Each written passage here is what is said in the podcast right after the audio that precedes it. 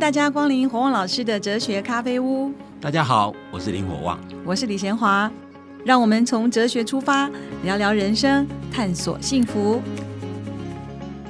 各位听众朋友，大家好，你正在收听的是火旺老师的哲学咖啡屋。我们这一集要来谈谈，为什么人类会不断的重复犯同样的错误呢？呃，我们会讲说这个电话过时了，因为老旧了嘛，对不对？电脑过时了，现在已经不一样这样子。我们不会讲思想过时，我们不会讲说亚里士多德的想法过时。为什么？因为人类的问题到现在为止，属于人本身的问题没有解决过。人生下来就是生老病死、忧苦愁烦，而人性几乎没有改变过。所以两千多年前，亚里士多德就在论证说，人类都想追求幸福，但人类追求幸福的方式都是错的。譬如说，人类都会把快乐当成是幸福追求幸福，追求幸追求快乐，追求幸福。有人就把追求财富当成幸福，有人把追求荣耀当成幸福。嗯，他这种讲法在亚里士多德那个最重要的伦理学著作里面就提出这三种想法，认为这是错误的幸福观。在我们现在还不是一样？对啊，为什么现在还是追求这些啊？所以换句话说，你会发现到说人类非常有趣。就两千年前的人类跟两千年后的人类，基本上在人性上没有太大的改变。那为什么人会两千年前？亚里士多德指出错误的幸福追求的方式，两千年还是如此。因为人除了具有理性之外啊，我我们在前面强调说，人最重要就是理性。但你知道，人的理性常常是发挥的不够到极致。所以你看，不同的人理性的层次其实不一样，不是他没有那个潜能，而是很多人把理性运用的没有很透彻，或者他理性其实不够清明。他有时候把工具理性当成以为那就是理性，你知道吗？那所以只有人会产生不一样的地方。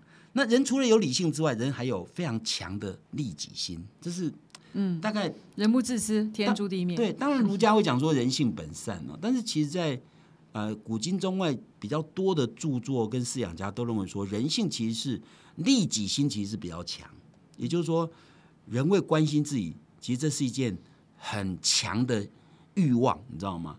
所以，西方哲学家比较强调利己心是具有主宰性，也就是说，人人虽然也有利他心，但利他心其实比较微弱。一般来讲，一般来讲，所以因为利己心很强，所以人对于物欲的贪婪这些事情哦，几乎都是只要有人以来都不会不会改变。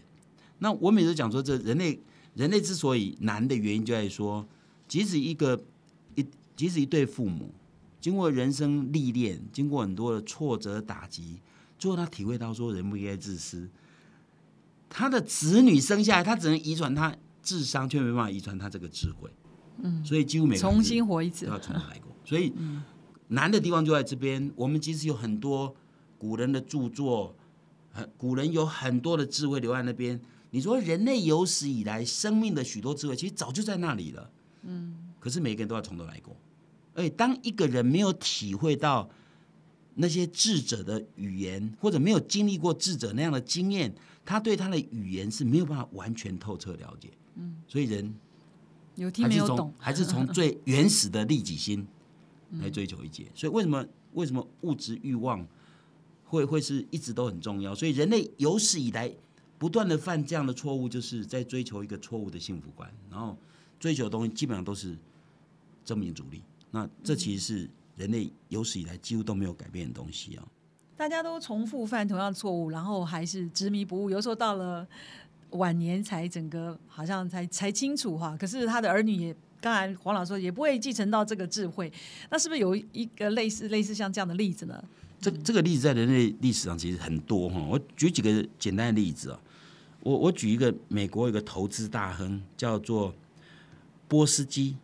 这个是一九八二年的时候，他是以套利王闻名。那波斯基事实上在一九八二年，他曾经被美国的《Forbes》杂志列为美国四百名最有钱人之一。嗯，那估计他当时的财产大概在一点五亿到两亿美元之间。那很有钱哦，对，非常有钱呢。那所以，所以他其实是一个非常有钱的人呢。当时波斯基啊，波斯基他赢得很大的声望，而且得到很多尊重。一九八六年呢，忽然爆发一个一个案件呢，就是说他被抓到他在做内线交易，因为他想赚更多钱，所以他跟很多企业家合作，其实这样套资别人的那个那个状况，他他以他以并购闻名了，就看到别人的公司快垮，他就用低利息把它买进啊，然后赚非常非常多钱。那一九八六年他他被抓到东窗事发嘛，所以他被判了三点五年的刑期，被罚款一亿美元。这个丑闻使波斯基成为当年《时代》杂志的封面人物。事实上，波斯基那么有钱，他干嘛为了区区几百万铤而走险，最后被被抓呢？那有人可能认为说他是贪财嘛，哈，其实不是哈。到了一九九二年呢，我们比较知道他为什么会做这样的事情，为什么做作奸犯科的事情啊？一九九二年，他的太太接受美国 ABC 电视台的访问，主持人问他说：“你现在已经赚到一生都花不完的钱，那为什么还要为赚多一点钱，而且只有几几百万铤而走险？他是不是一个呃贪婪无无度的人？”他他他太太回答他说：“其实不是，他说波斯基一天工作七天，从来没有一天休息，每天忙到享用自己赚来的钱的时间都没有。”那他问说他为什么干这种事？他说，当他第一次一九八二年成为美国第四百大有钱人之一的时候，他他太太恭喜他，结果他非常不快乐。他说：“他说这有什么好恭喜的？我在四百名里面排名最后一名，哎，这很丢脸呢。”他跟他太太讲说：“明年以后我绝对不会让你丢脸。”所以可见波斯基拼命赚钱的目的是为了排名富豪排行榜，你知道吗？所以所以你看，像这种都是争名的一个例子。那争利的例子呢？在我们台湾很多种例子啊，譬如各位都知道陈水扁的女婿叫叫赵建明，各位赵建明是台大医学系毕业。我常讲，台大医学系全台湾最难考的科系，聪明才智有问题吗？绝对没有问题。他的太太陈信瑜是一个牙医师，事实上他们两个人如果安分守己，绝对可以过不错的生活。但赵建明现在在哪里？赵建明在二零二一年的十月二十五号坐进监狱，因为他搞内线交易，最后被判三年三点五年的刑期。他现在坐牢，所以你想想看，一个本来那么聪明的人，读的是医学系，当的是医生，是全台湾大家最羡慕的行业之一，却最后搞成坐牢。那不只是如此，你知道，赵建明坐牢，赵建明当时的小孩要念台北市的博爱国小，结果家长反对，他们全家只好搬到高雄去，表示他的小孩在这个过程当中也受到一定程度的伤害，你知道吗？所以这样人叫聪明吗？对他可能很聪明，但是没有智慧。所以赵建明为了利，波斯基为了名，最后都身败名裂。所以事实上，你以为只要名利就可以让你活得快乐，那就是错误的解读幸福人生，你知道吗？所以这种例子在美国社会其实很多。那事实上，美国总统前总统 Donald Trump，他也他也写了一本书，其中有一段话，他说，在达成生命的主要目标之后，而不立刻感到哀伤、空虚跟一点失落，这是极为稀有的人。意思就是说，一般人都会感到哀你只为了。赚钱，然后达到人就觉得哇，我功成名就，然后就很很过瘾吗？他说其实不是，反而觉得失落，表示说人如果只追求名或利，最后即使达到名或利，最后会感觉其实是空虚的。那我会讲的原因在于说，其实名利本身具有一定的特点，那个特点就是名利具有排他性。所谓名利，就是你有我就没有，你多我就少。所以你看选举哦，选上的人就就选上，选输了就没有嘛。所以名跟利是具有竞争性的，所以是使得人跟人之间其实是分离的力量，而不是结合的力量。所以人如果要跟人越来越接近，我常讲人需要人嘛，哈，那人需要人的温暖、爱跟关怀。但如果是以名跟利作为关键的时候，一定是竞争，一定是分离。疏离所以，所以金钱、名利都是离心力，不是向心力，你知道吗？所以你金钱越多，为什么觉得会空虚？是因为你可能人越少，你得到人味越少。所以换句话说，其实人类社会其实在这一点的体会上，常常是历经重大挫折的人才会体会到。所以你说这个教训，你说历史的教训永远会不断重复，嗯，其实就这样，因为人人的特性就如此。所以人性的贪婪自私，这人的很强很强的本性，但这个贪婪自私使人付出很大的代价，甚至走出很远很长的路。有人才有体会，有些人搞不好一辈子都没办法体会。真的深有道理啊！金钱、名利都是离心力，不是向心力。希望我们的听众听到黄老师这一个分析，我们能够有这个生命的智慧，不要再重复犯同样的错误。我们休息一下，待会儿再回来。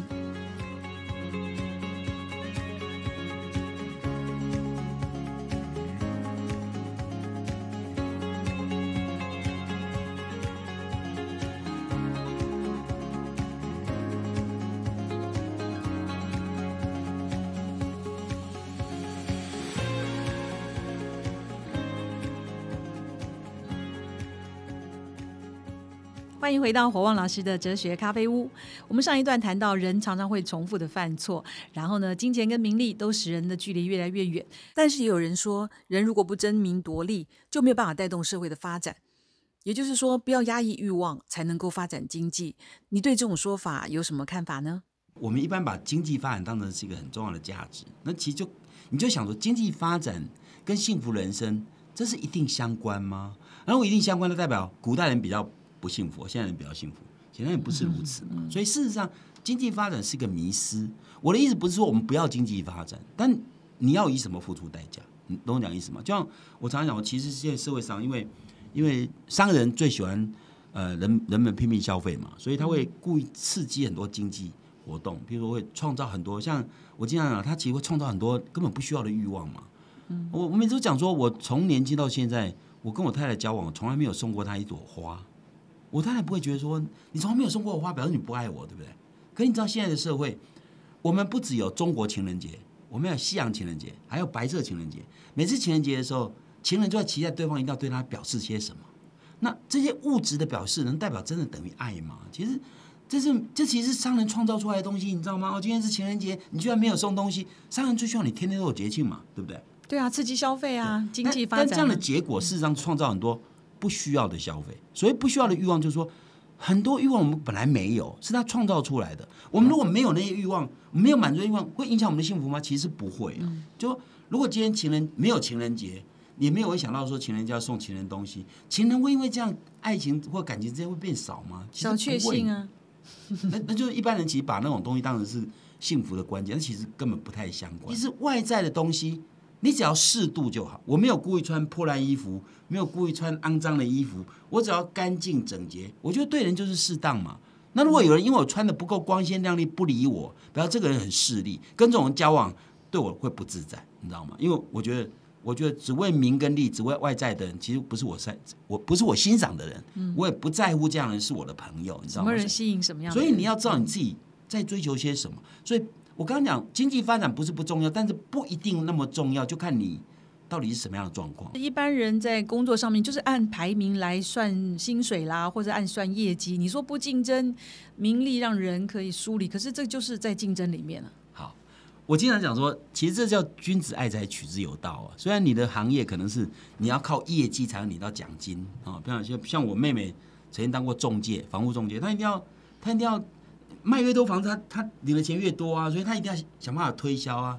但你知道，我妹妹是一个非常正派的人，她她她在卖房子绝对不欺瞒买主，绝对不欺瞒。嗯，她希望她赚到的钱是她合理的利润。哎，这样不能过活吗？嗯，也可以过活哎。如果你说你只在乎业绩，只在乎赚钱，其实最后的结果，你你变成被金钱所带着你跑，最后你是没有底线。没有底线，你没有底线的人生，你绝对不可能是一个被人家信任的人生。像你这样人，比如你口才很好啊，然后说的天花乱坠啊，明明房子有瑕疵，你都可以讲的是这是优点啊，最后人家买了，最后人家不信任你。这种事情只要让人家知道，将来人家知道你是这样的人，那你将来你的后面没有了，你的信用就就破产。所以我常常讲说，人要看得远，看得久。我们在思考幸福人生，是思考一生，用一生来盘算，不是用一时。所以你一时得到好处，一生付出代价，这绝对不是聪明的做法。所以合理的利润、合理的对争取是 OK 的。像我们当老师，坦白讲，当老师的人一定要有心理准备，你绝对不可能大富大贵，因为你要大富大贵，不要当老师。当老师就领固定薪水嘛，所以你一定要知道你在当老师是为了什么样的价值在追求这些东西。所以换句话说，经济发展这件事情对社会虽然重要，但不是一个社会只要经济发展，一切就解决问题了。你知道我们社会自从经济发展以来，我们的社会没有以前贫困的时候快乐。绝大多数，你问老一辈问说，小时候快乐，现在快乐，很多人都说小时候快乐啊，因为物质利益都有排他性，你有他就没有，所以人跟人之间是害怕的，人跟人之间是是是离得远远的，因为怕被人家伤害，你知道吗？我们以前的社会是物质不是重要，是亲情重要，人情重要，所以人味很重，人跟人是结合的，你知道吗？所以你说经济发展虽然不是不重要，但是经济发展牺牲的代价，如果是人味越来越少，铜臭味越来越重。那我不觉得这是一个正面的，所以一个真正好的社会不是只有经济发展，所以我经常讲说，一个富而有德的社会才是一个好社会，不是只有不是只有讲说很有钱的社会就是好社会。那如果很有钱的社会就是好社会，美国算是世界强国吧？美国在全世界幸福调查历年哦，嗯，从来没有挤进前二十名，为什么？他很有钱，但社会治安很差，贫富差距很大。所以你不要以为一个好的社会、一个快乐人生、幸福人生，只有很有钱就好，那太简化人生。你说富而有德，那什么时候叫做富呢？所以大家在追求富的过程中迷失了、过头了，那或是他觉得还没有追求到富，我没办法讲求德，在这种金钱万能的概念里面，怎么去想这个事情？当代美国哈佛大学学者叫做 Michael Sandel，那 Michael Sandel 其实在台湾有一阵子非常非常有名啊，啊，因为他写过一本书叫做。正义一场思辨之旅。那在台湾曾经在畅销书排行榜呃排名第一名，大概持续了几个月，你知道吗？那事实上他有一本书叫做《钱买不到的东西》。那他认为有很多东西是你不能用钱买，所以你不要以为你金钱万能哈。那那哪些东西钱买买不到呢？他基本上认为说，钱当然是有价值，但钱这个价值其实没有很高。我我经常讲说，如果一个人他要过有意义、幸福的人生，他一定需要一点钱，但他不一定需要很多钱，你知道吗？所以构成幸福人生是需要一点钱。如果一个人他能够做一个正派的人，他要活不下去很难，所以要一点钱维生，这很容易，你知道？所以我讲维生这种事情其实不难。我常常台湾这个社会，如果有一个人安分守己活不下去，我不相信。你知道吗？安分守己、脚踏实地，你活不下去。我不相信，你知道吗？所以要满足物质条件的生存很容易。那重要说，除了生存之外，你要活得有价值、有意义，那就不是精神层，不是物质层次的东西，就是精神层次。所以沈德尔认为说，有东有的东西是钱买不到的。他说，如果我们人人生人生都有人要过一个幸福生活，人生有很多有价值的东西嘛。比如金钱是一个，财富当然是其中一个，嗯，但健康也是一个啊。如果一个人为了赚钱拼命工作，却毁了健康，这显然不聪明嘛。所以健康也是有价值的东西。那事实上，安全也是有价值的东西。如果如果你你你你不顾生命安全，只拼命为了赚钱，比如做重大冒险去赚钱，这显然我每次跟学员开玩笑的说，如果有谁从十七楼掉下来没有摔死，我给他一千万，你要不要？没有人会做这种事嘛？安全很重要，自由也很重要啊，对不对？尊严也很重要啊，亲情、友情、爱情都很重要，这些都是有价值的东西。好，这些有价值的东西，如果你拿比较没有价值的东西去跟有价值的东西交换，你你不你你把有价值东西拿来换比较没有价值的东西，嗯，省掉这种只有腐化啊。譬如说，举个很简单例子哦，把比较高的价值跟比较低的价值交换，比如有如果有人生小孩。是生来卖的，生下来卖小孩，我们就认为这种是腐化，因为生命显然比金钱来的重要。嗯，那所以你拿拿婴儿做买卖，这种是腐化。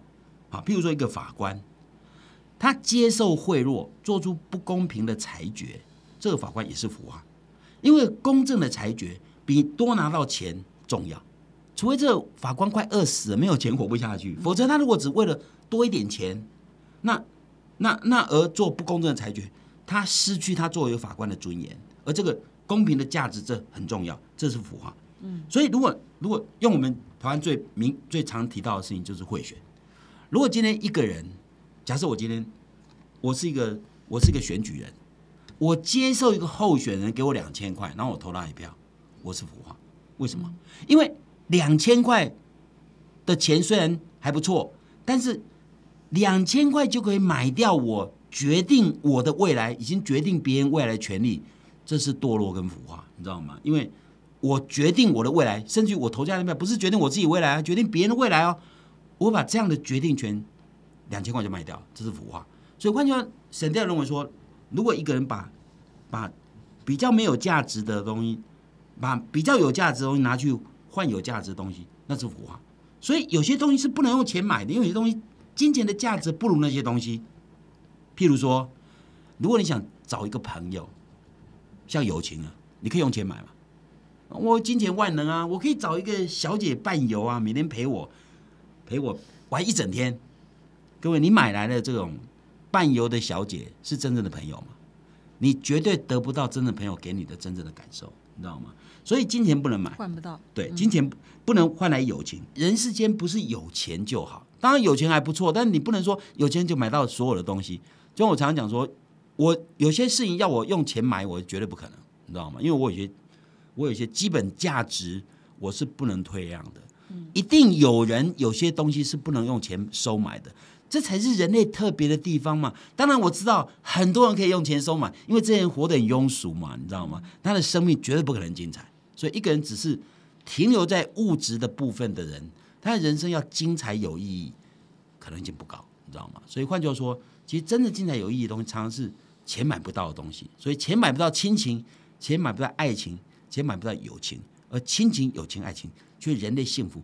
最重要的因素，你知道吗？没有这些因素，你说你没有亲情、没有友情、没有爱情，你人生幸福？我不相信，你知道吗？人一直重复不断的错误，那很多人都希望不要有战争，可是战争好像一每一个历史都有战争，人就不会。那蓝绿也是，好像说呃，以为换掉蓝以后绿会好一点，结果结果还是一样，有各样的贪污啊，或者各样的利的这个黑箱啊。到底在政治里面，或者在整个国际局势当中，人类是不是永远的循环？不，政治领域里面，我们找个时间再来谈哦。因为美好社会跟政治非常相关。但是，其实，在政治里面里面的人呢，他们并没有把他所他所承担那个职务跟责任当成第一要务，而是把他的名当成第一要务，所以把权力当成第一要务，所以仍然是泰然自私的延续。嗯，所以你可以看到，我常常讲说。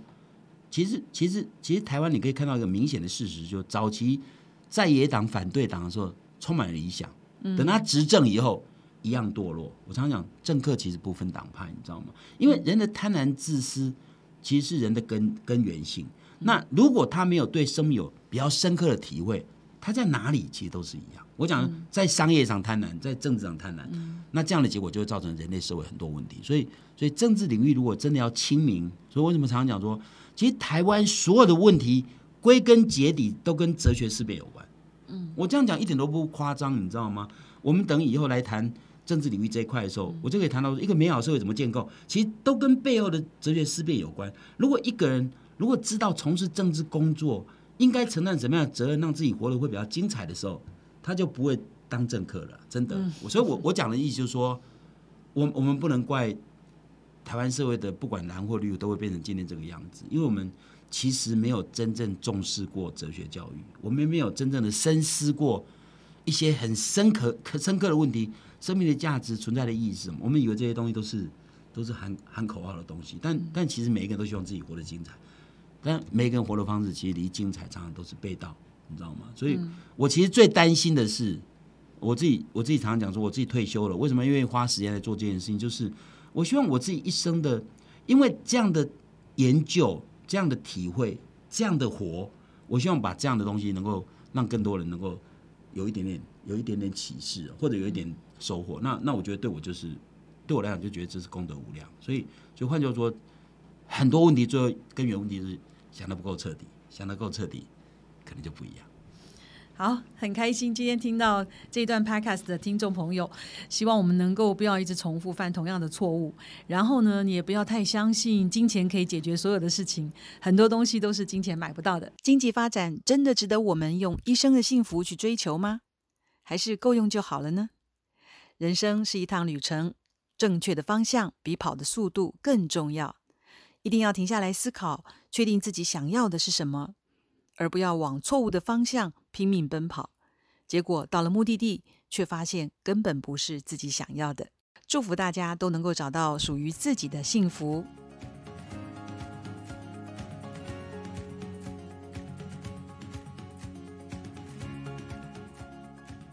国旺老师哲学咖啡屋这个节目是由新生代基金会赞助，你可以到脸书留言提问，也可以到官网查询节目更多的内容。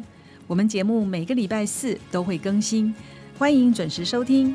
今天节目就进行到这儿，我们下一集再会，拜拜。